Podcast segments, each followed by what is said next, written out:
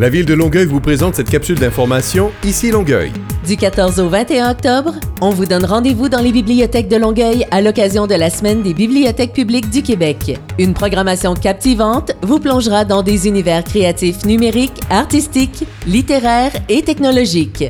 Profitez-en pour découvrir ou redécouvrir vos bibliothèques et pour faire le plein de livres et d'activités culturelles.